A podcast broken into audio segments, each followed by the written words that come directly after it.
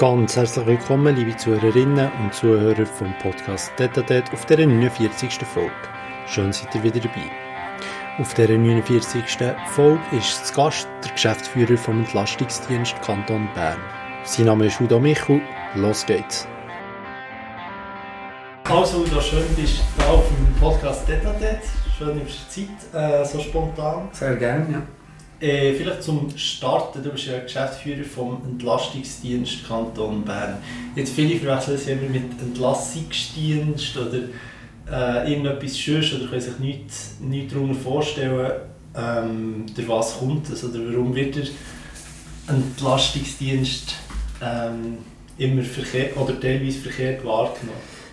Ja, oftmals so, weil die Leute nicht richtig lesen können. Nein, natürlich nicht. Es ist zugegebenermaßen vielleicht nicht äh, ein Name, der sehr eingänglich ist und äh, hat etwas sehr äh, Schwerfälliges, ob schon das, was dahinter steckt, als andere als schwerfällig ist, nämlich etwas Dynamisch, Dynamisches, Flexibles und sehr Wichtiges, nämlich wir die äh, pflegende und betreuende Angehörige wir entlasten und verhelfen äh, diesen Menschen zu einer Verschnaufpause, weil es wahnsinnig anstrengend kann sein kann, dass man sein Partner, der demenzerkrankt ist, zum Beispiel äh, stundenlang tut, äh, betreuen oder pflegen. Und das sind wahnsinnig aufopfernde äh, Aufgaben, die man da sich aufbürdet. Und da ist es wichtig, dass es Organisationen gibt, die, die dort entlasten können, indem sie ja Betreuungspersonen vorbeischicken. Mhm.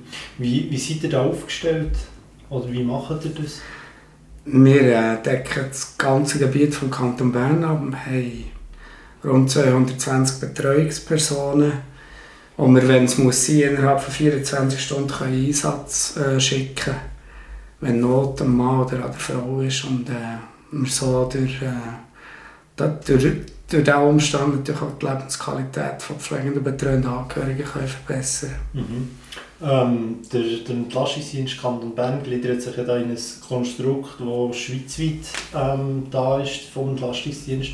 Ähm, wie seid ihr da aufgestellt, damit man das ein bisschen besser vorstellen kann? Ja, wir haben noch Ableger in äh, Zürich, äh, Aargau, Solothurn, St. Gallen und sie äh, sind auch unter einem Dach, Dachverband organisiert. Das sind jeweils eigenständige Vereine, aber die gleichen Dienstleistungen erbringen. Und wir merken, dass die Nachfrage nach nach Betreuung massiv zunimmt. Äh, sei es, weil äh, die demografische Entwicklung zum Glück so ist, dass Menschen älter werden.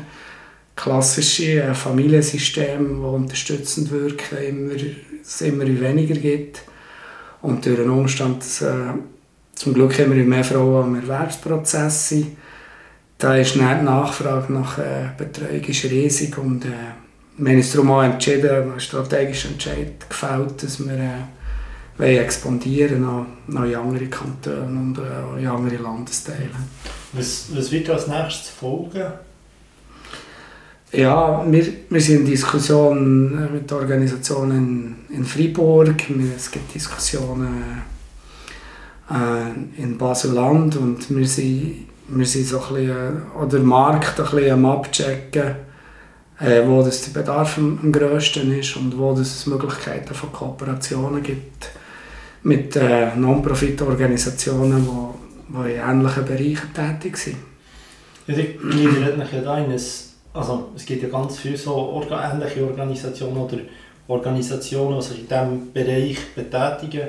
Also ich denke dann wie Homeinstead, das SRK, äh, die Spitex, ähm, wie, also vielleicht kannst du es du ein besser einordnen, was da schon alles gibt und äh, wie sich die auch voneinander unterscheiden. Ja, es ist, oder in diesem Bereich, äh, wir merken, dass in diesem Bereich zunehmend äh, viele Akteurinnen und Akteure unterwegs sind. Ich glaube, was uns ein bisschen unterscheidet, ist jetzt zum Beispiel zu äh, Profitorganisationen, ist natürlich, dass wir relativ äh, günstige Tarife können anbieten können, die nach Einkommen und Vermögen äh, abgestuft sind. Und wir legen grossen Wert darauf, dass wir äh, immer die gleichen Betreuungspersonen vorbeischicken, Einsatz was anderen Organisationen nicht unbedingt äh, gelingt. Und da glaube ich, gibt es grosse Differenz zu anderen Anbieterinnen und Anbietern. Und was uns unterscheidet zu der Spitex ist, äh, wir erbringen keine pflegerischen Tätigkeiten. Das heisst, äh, wir rühren nicht Medikamente oder machen Infusionen etc. Wir sind wirklich äh, da, für die Leute können zu betreuen, zu unterstützen. Sei es mal zusammen Schach spielen, zusammen kochen, zusammen einkaufen, immer mit einem stark aktivierenden Ansatz. Spielst du selber auch Schach? Mein Sohn will, Ich würde es schon machen. dass ich würde. Aber leider nicht. Le leider nicht. Und ich, ich wage mich nicht auf das Glatteis, weil ich weiss, dass ich verliere gegen meinen Sohn. Ja, Weil ich zu wenig Zeit habe, da können auf, aufzuholen im Moment.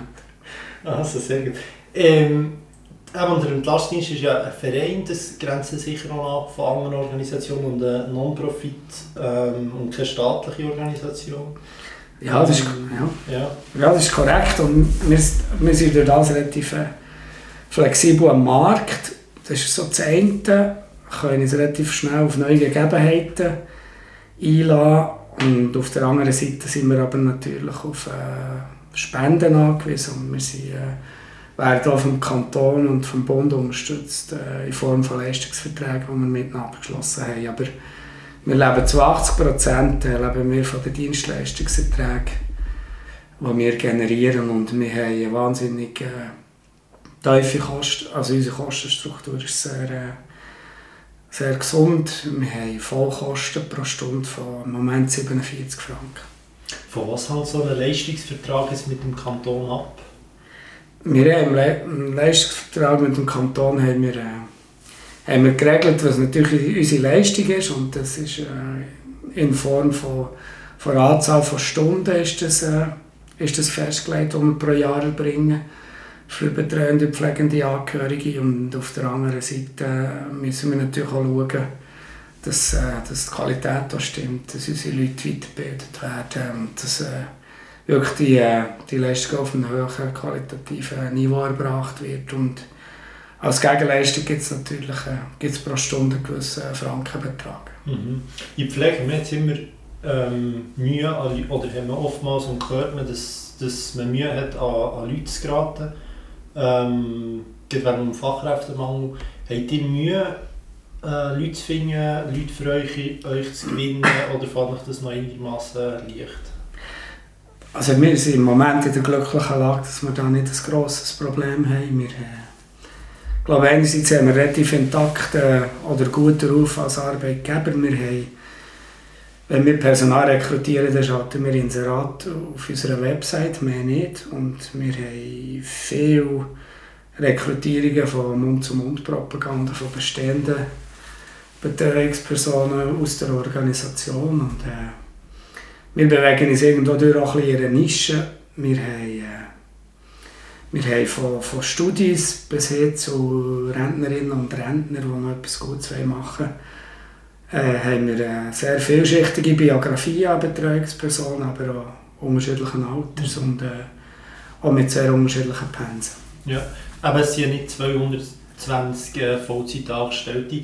Jetzt, wenn, wenn jetzt jemand zulässt und sich interessiert, ähm, eben sich zu engagieren, jetzt als, sei es als Betreuerin oder Betreuer, was braucht man für Voraussetzungen? Braucht man ähm, ein gewisses Talent in einem gewissen Bereich? Braucht man einen Abschluss? Oder was muss man mitbringen, für das man sich kann bei mir jetzt als Betreuerin oder Betreuer engagieren Also eine Grundvoraussetzung, und das ist wirklich einfacher gesagt, als der effektiv auch gemacht ist, man, man muss Talent haben im Umgang mit Menschen, man muss auch, äh, man muss auch gerne mit Menschen arbeiten und man muss auch gerne etwas Gutes tun, das ist stark intrinsisch motiviert sicher auch.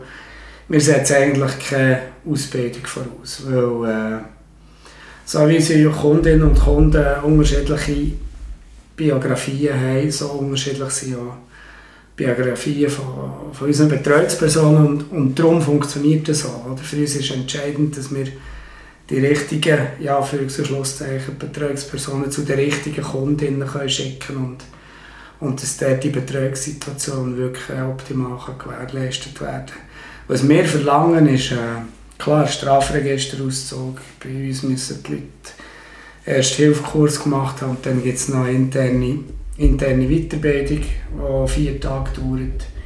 was sie bei uns müssen absolvieren müssen, damit, äh, damit natürlich auch die Qualität stimmt. Mhm. Andere, die sich ja theoretisch auch noch melden könnten, sind Zivildienstleistende, die ihr immer wieder habt. Äh, wie, wie, wie steht die Zusammenarbeit mit dem Bundesamt für Zivildienst? Äh, sehr gut, unbürokratisch. Äh, wir regelmässig haben wir äh, drei bis vier Zivis haben wir im Einsatz, äh, die sowohl administrative Geschichten machen auf der, äh, auf der Geschäftsstelle, aber auch, äh, auch in Betreuung. Und, äh, ich muss sagen, die Zusammenarbeit funktioniert sehr gut. Wir haben sehr gute Erfahrungen gemacht äh, mit, jungen, mit diesen jungen Menschen, die, die sehr aktiv sind und etwas Sinnvolles tun während dem Zivildienst. Ja, aber teilweise hören wir auch, dass es sich irgendwie nicht lohnen würde, ähm, sich darum zu tun, äh, Zivildienstleistende anzustellen, aber das empfindest du dann gar nicht? Nein, gar nicht. Also, wenn ich Aufwand und Ertrag anschaue, dann, äh, dann steht es in einem Top-Verhältnis. Gerade weil wir auch immer, wir haben zwar immer wieder Wechsel von diesen jungen Leuten, aber das äh, erachte ich als wahnsinnig äh, konstruktiv und etwas sehr Gutes für unser Team, weil wir immer wieder, äh, wir bekommen immer wieder neue Ideen, wir bekommen immer wieder neue Ansichten ins Team hinein. Und da spielt dann auch die Arbeitungszeit, die wir immer wieder haben, halt, weil es einen Wechsel gibt, spielt eine untergeordnete Rolle. Und wirklich, ich kann sagen, sehr engagierte äh, Menschen, die zu uns kommen und Zivildienst leisten. Ja. Ähm, ja, jetzt direkt nicht nur ähm, wie bei anderen Organisationen, jetzt vor allem zum Beispiel bei Spitex, so wie ich es äh, im Kopf habe, äh, ältere Leute, sondern auch Beeinträchtigte. Ähm, welche Herausforderungen bringt das mit sich, dass beides unter die zwei ganz unterschiedlichen, teilweise Anspruchsgruppen unter einen Hut zu bringen? Ja, ich bin, da ich noch dankbar, dass du darauf aufmerksam machst. In der Tat, oder wir betreuen Menschen jeglichen Alters und un mit unterschiedlichen Beeinträchtigungen. Sei es jetzt äh, Familien, die wir unterstützen, die, ein Kind oder Kinder haben, die eine Beeinträchtigung haben. Oder sei es jetzt äh, 65-jährige Rentnerin, die einen Mann hat, der an Demenz krank ist. Äh, wir betreuen wir betreuen beide und in vielen Betreuungssituationen sind wir, äh, sind wir auch präsent. Was es von uns erfordert, ist, äh, dass wir auch die richtigen Betreuungspersonen schicken, äh, die mit Engagement dahinter sind und teilweise äh, auch noch die richtigen fachlichen Ausbildungen mit sich bringen. Und äh, es ist auch so, dass wir, wie vielleicht vorher schon gesagt, wir haben äh, von Studien über äh, Rentnerinnen haben wir alles und das beinhaltet auch Fachkräfte aus der Pflege, Menschen, die wissen, wie, wie umgehen mit, äh, mit autistischen Kindern etc. Wir decken sehr ein grosses äh, Spektrum ab. Mhm. Ähm, eben, ihr betreut ja die Leute daheim. Ähm, hast du das Gefühl, ist das Zukunftsmodell, dass die Leute möglichst lange daheim bleiben? Oder äh, siehst du die Zukunft auch doch gleich noch bei irgendwelchen Altersheimen zum Beispiel? Was ich jetzt auch ein wahrnehme und, nicht zuletzt seit Corona ist wirklich so, dass sich der Trend verstärkt. Er war schon vorher da. Gewesen, dass äh, man natürlich so lange wie möglich in seiner gewohnten Umgebung sein, so lange wie möglich selbstbestimmt und dann ist das natürlich, ja, der grösste Teil der Fälle ist das natürlich Daheim und ich glaube, es ergibt Sinn, sowohl für die Betroffenen, aber auch jetzt aus volkswirtschaftlicher Perspektive, dass man Menschen so lange wie möglich auch daheim kann betreuen kann. Äh, dann ist es aber auch denkbar, dass der irgendwann der Gang ins Altersheim unausweichlich wird. Von dem her würde ich nicht einmal das eine gegen das andere ausspielen. Ich glaube, es braucht, äh, es braucht dort beides, aber der Trend geht klar dort in die Richtung, so lange wie möglich äh, daheim zu betreuen, was, was ich glaube, was durchaus Sinn ergibt. Mhm. Ähm, gibt es irgendwann, oder gibt es so einen klassischen Moment, wenn man realisiert, jetzt als Entlastungsdienst, ähm, da ist nachher Zeit, für einen Schritt weiter zu gehen, für ein Heim, ähm, oder ist das wie nicht in eurer Verantwortung?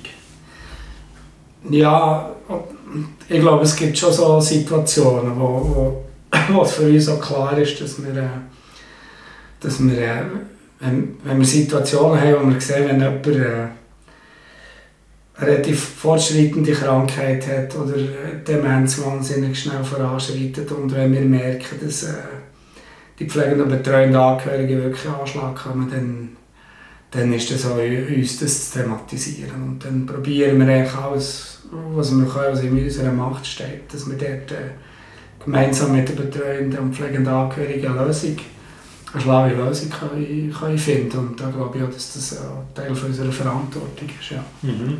Jetzt, wenn ihr einen Auftrag bekommt, mal angenommen, ähm, jemand hat eine Großmutter und die braucht Betreuung, ähm, kommt auf euch zu und dann gelangt ihr eure Vermittlerinnen ähm, oder wie, wie gelangt man da euch und wie entsteht dann konkret äh, ein Auftrag, ihr dann zum Einsatz kommt? Ja, das ist zum Glück äh, eine sehr unbürokratische Geschichte. Entweder läutet man bei uns an und dann tut man so ein den Bedarf abklären, was ist jetzt genau gefragt, wie manchmal muss man gehen, was ist äh, für eine Diagnose dahinter. Gibt es äh, spezielle Sachen, wo man muss, muss drauf schauen muss. Und dann kann man relativ schnell eine Betreuungsperson organisieren geht dann auch äh, mal vorbei mit dieser Betreuungsperson zu den Kundinnen und Kunden, damit man auch kennenlernt und auch sieht, ob die Chemie stimmt oder nicht. Und äh, oftmals, in 95% der Fälle, äh, ergeben sich dann auch gute Betreuungssituationen. Und natürlich kann man das auch, man kann online kann man, kann man das Formular ausfüllen, wo wir äh, in der nützlichen Frist auch werden antworten oder telefonisch Kontakt aufnehmen damit man relativ schnell äh, kann tätig werden kann. Mhm. Und dann wird geschaut, haben wir eine Betreuungsperson, die passt ähm, und er kann die innerhalb von ein paar wenigen Stunden schon am Einsatzort sein, sind das richtig? Ja, wir haben also, also, wir haben, also in aller Regel äh, gelingt es uns, wir können innerhalb von 24 Stunden im Einsatz sein. Es war auch schon eine kürzere Frist gewesen. und äh, das bringen wir her, weil wir relativ äh, viel flexible mhm. Betreuungspersonen haben. Und klar, es ist entscheidend, dass man die richtige, die richtige Betreuungsperson in die richtige Betreuungssituation äh, kann bringen Und da haben wir bis jetzt äh, ein gutes Händchen bewiesen, respektive unsere, unsere äh, regionalen Leiterinnen, die die, die, die Vermittlungsarbeit machen. Mhm. Das ist ein sensationelles Tempo so schnell, oder Empfindung? Ja, ich, ich will es nicht vergleichbar, ja. ehrlich gesagt, im Kanton Bern. Jetzt aktuell hast du eine neue Kampagne angestoßen, wo die Familie mit, mit wenig Vermögen entlasten Wie sieht das genau aus? Ja, wir, wir haben in letzter Zeit, äh, nicht zuletzt glaube ich auch wirklich äh, inflationsbedingt äh, äh, natürlich relativ viele unsichere Situationen mit Krieg, äh, mit höheren Preisen haben wir äh, doch diverse Anrufe gehabt, wo, wo wir haben gemerkt dass es für die Leute einfach äh, finanziell auch schwierig ist, äh, Betreuung können zu finanzieren. Und haben uns darum relativ schnell entschieden, äh, dass wir dort äh, tatkräftig diesen Familien, die wenig Einkommen und Vermögen haben, wollen unter die Arme greifen und haben uns darum entschieden, wirklich das Projekt ins Leben zu rufen, dass wir äh, im 2023 100 Familien entlasten, insgesamt 10'000 Betreuungsstunden, die wir jeweils zu 10 Franken äh, äh, verbilligen, damit sich wirklich auch, äh, auch Familien können leisten mit wenig Einkommen und Vermögen, damit man sie wirklich in Notsituationen auch können unterstützen kann. Und ich kann sagen, bis jetzt läuft, läuft die Geschichte sehr gut an. Wir haben bis jetzt 77 Familien, die wir so kann unterstützen Und äh, sie aber natürlich äh, sie haben auf Spendengelder angewiesen, äh, weil das doch äh, schon gegen, ja, gegen die 100'000 Franken wird kosten und wir das eigentlich nicht im ordentlichen Budget drin haben. Wir das unbedingt können finanzieren und darum auf Spendengelder angewiesen sind. Mhm. Also wenn man spenden will, kann man sich bei dir melden? Ja. Sehr gut. Ähm, aber es ist ein Thema, wie man, wie man Geld kommt. Es gibt, um so Kampagnen zu finanzieren, das ist zum einen Spenden, das ganze Fundraising. Äh, wie macht ihr das, dass ihr da überhaupt an Geld kommt? Also etwa zu 80% finanziert ihr nachher selber finanzieren, aber da fehlen immer noch 20%. Ja, der eine Teil ist wie gesagt wird noch abdeckt durch, durch Leistungsverträge und da sind wir auch dran, äh, mit Gemeinden Leistungsverträge abzuschließen, nebst dem, dass wir mit dem Kanton haben und mit dem, mit dem Bund, wo wir wirklich einfach sehr pragmatisch und zielgerichtet äh, Leute können unterstützen können. Da haben wir mit zwei Gemeinden haben wir jetzt schon einen Leistungsvertrag, sind im Gespräch mit zwei weiteren Gemeinden. Das läuft so ein bisschen auf der, jetzt mal sagen, auf dem politischen Parkett. Und das andere ist natürlich, dass wir äh, ja, die klassischen Fundraising mit ausschöpfen, sei es äh, Gesuchstellen an, an Stiftungen, sei es äh, Mailings, die wir natürlich auch an Privatpersonen auslösen, aber auch an Organisationen wie Frauenvereine, Kirchen etc. Sie aber auch dort äh, vermehrt, äh, vermehrt dran zu schauen, was gibt es noch für andere, für andere äh, Möglichkeiten und werden darum im Herbst voraussichtlich auch für das Projekt, das ich vorhin beschrieben habe, das Crowdfunding machen und werden dort so erste, erste Versuche wagen auf dieser Ebene. Du sprichst die, also Politik, die Perspektive Politik an, jetzt in Bezug auf den Entlastungsdienst. Was, was habt ihr für Forderungen an die Politik? Was, was würdest du dir wünschen von der Politik, dass sie, ähm, was sie noch mehr machen können, was sie anders machen können, um Organisationen wie im Entlastungsdienst zu helfen?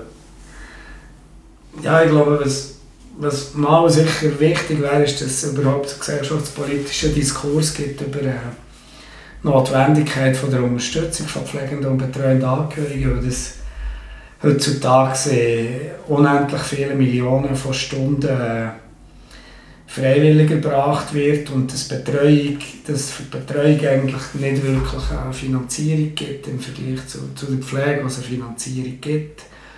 Da müssen wir einen Diskurs führen in der Gesellschaft, was, was soll eine gute Betreuung wert sein was sollen Menschen wert sein, die ein Leben lang haben gearbeitet und, und dann, äh, wenn sie ins Pensionsalter kommen und Betreuung äh, sollten haben, auf einmal kein Geld mehr haben, dass sie wirklich noch einen äh, wohlverdienten Lebensabend in, ja, in einer gewissen Würde können leben können. Da glaube ich, braucht es die eine oder die andere Diskussion auf, auf politischer Ebene. Und, äh, ich glaube, wenn man so Projekte wie unser Verein kann unterstützen kann, dann äh, dann unterstützt man private Initiativen, die äh, relativ unbürokratisch unterwegs sind und das so quali zu qualitativ hochstehenden Dienstleistungen kann erbringen und, äh, und das nicht einmal teuer. Und ich glaube, da sind wir da auf dem, auf dem richtigen Weg. Mhm. Du sprichst ja da glaube auch die, die unbezahlte Care-Arbeit an, ist das richtig?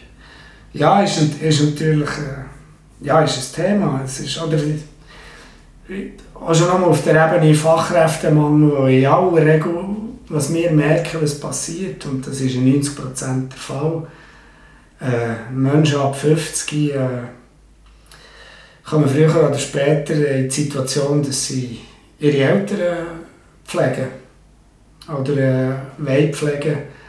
Und dann ist es oftmals so, dass äh, vor allem Frauen aus dem Erwerbsprozess äh, äh, verschwinden oder wie freiwillig auch immer, das habe ich mal, das habe ich mal dahingestellt, aber wirklich, es ist halt einfach wirklich, äh, die Frauen, die das machen und ich, ich glaube, wir müssen eine Lösung haben, wenn wir gegen Fachkräftemangel wollen ankämpfen wollen, dass, äh, dass man wirklich die Leute auch im Erwerbsprozess halten kann. Und da glaube ich, dass ich so Angebote wie der Entlastungsdienst äh, sind eine Lösung, die man, die man sollte anstreben und vermehrt unterstützen. Mhm. Ähm, das ist jetzt mehr ein Problem, habt ihr schon, schon noch Sachen, die herausfordernd sind, Probleme oder läuft es grundsätzlich gut beim Entlastungsdienst? Ja, wir, also was wir merken, was wir zunehmend merken, ist, dass äh, die Komplexität von der Betreuungssituationen zunimmt, dass wir vermehrt prekäre, prekäre Lebenssituationen antreffen, wo auch verschiedene Akteurinnen und Akteure drinnen sind in dieser Betreuungssituation, sei es noch Cash, sei es noch Spitex. Und der Aufwand äh, immer grösser wird und, und auch unterschiedliche äh, Krankheitsbilder sich überlappen. Und wir einfach merken, dass wir dort äh, vor grossen Herausforderungen Forderungen stehen und, und wir so gesellschaftliche Krise oder Unsicherheiten, wie jetzt mit dem Krieg, mit, mit, mit höheren Preisen, dass wir das relativ stark äh, merken, in der täglichen Arbeit und wir dort äh, äh, relativ viel Teflon, ich sage dem immer ein bisschen Teflon, müssen an den Tag legen, relativ gut beschichtet sein, damit wir die schwierigen Situationen können handeln können. Mhm. Ähm, aber grundsätzlich seid ihr eigentlich in einem, in einem Geschäftsfeld, im Entlastungsdienst, äh, mit Perspektiven. Also, äh, die Leute werden immer wie, wie älter. Das spielt eigentlich in die Hände, oder sehe ich das irgendwie falsch? Nein, also es ist ja das Tolle und auch das Herausfordernde. Also, ich, ich, ich wünschte mir, dass wir äh, noch mehr Leute könnten unterstützen könnten. Äh, in der Tat, oder die Nachfrage und das wird ja, die Nachfrage wird nicht weniger werden, im Gegenteil, die, die wird zunehmen. Und von dem her ist es eine sehr spannende Herausforderung und bietet viele Perspektiven äh, für Organisationen. Bloß habe ich so den Eindruck, dass man, ja, dass man wirklich auch dass man muss dafür sorgen dass man Organisationen unterstützt, die ein gewisses Qualitätslevel an den Tag legen, die nachhaltig unterwegs sind und nicht äh, nicht einfach so ein bisschen die Goldgräberstimmung, die durchaus vorherrscht, vor allem in Betreuung von alten Menschen, dass man nicht dort äh, dieser Stimmung verfällt und eigentlich nur, äh, nur das kurzfristige Geld sieht. So, dass man wirklich äh, dafür kann sorgen kann, dass man qualitativ hochstehende und nachhaltige Betreuung erbringt. Das, glaube ich, ist wichtig in Zukunft. Mhm. Ähm, wir kommen schon langsam zum Abschluss. Jetzt 2023 ist ja noch relativ jung. Äh, jetzt auch privat oder mit dem Entlastungsdienst Kanton Bern. Auf was freust du dich? Was hast du für Ziele im 2023? Mit Medien oder auch sonst? Schachspieler ist es nicht, haben wir vorher gehört. Ja, ich weiß nicht, ob ich dort her will. Das, das, das ist, ist mir auch sehr wahrscheinlich wirklich zu tun. Äh, ich, eher technisch freue ich mich auf die Weiterentwicklung unserer Organisation äh, vermehrte Automatisierung, die wir intern noch anstreben, auf das Projekt, das bis jetzt gut läuft, mit diesen 100 Familien. Und ich bin sehr zuversichtlich, was die Entwicklung des Entlastungsdienstes anbelangt. Und ich freue mich natürlich, dass wir durch das äh, wahnsinnig viele Leute können unterstützen können und ihre Lebensqualität können signifikant verbessern Das ist so ein bisschen die berufliche Ebene. Ja, privat äh, ich war jetzt gerade eine Woche am Snowboarden und äh, wenn ich nicht Geschäftsführer wäre von Medien, dann wäre ich Snowboardlehrer. Ist so ein meine Passion und ich musste gut schauen, dass ich wieder zurückkomme von der Ferien, weil, weil das ich mal immer wieder herrlich finde, wenn ich auf der Piste bin und wenn ich, wenn ich ein, zwei Turns pro Saison habe, die perfekt sind, dann äh, gehöre ich zu den glücklicheren Menschen auf dieser Welt. Sehr schön. Ähm, aber Du hast nicht vor, in nächster Zeit irgendwann hauptberuflich Snowboardlehrer zu werden? Nein, das habe ich abgehakt. Das hast du abgehakt? Ja, das, ja, das Surflehrer auch nicht mehr? Nein, das, ja, Beachboy ist auch vorbei. Beachboy ist auch Irgendwann muss man so ein bisschen einsichtig werden. nicht nur beim Schach. Das ist durchaus so. Ein bisschen Demut an den Tag legen und so ein bisschen wissen, wo man die Stärke hat, ist manchmal von Vorteil. Sehr schön. Demütig muss ja nicht unbedingt sein, ähm, beim anderen Thema und auch, auch dort hast du Perspektiven.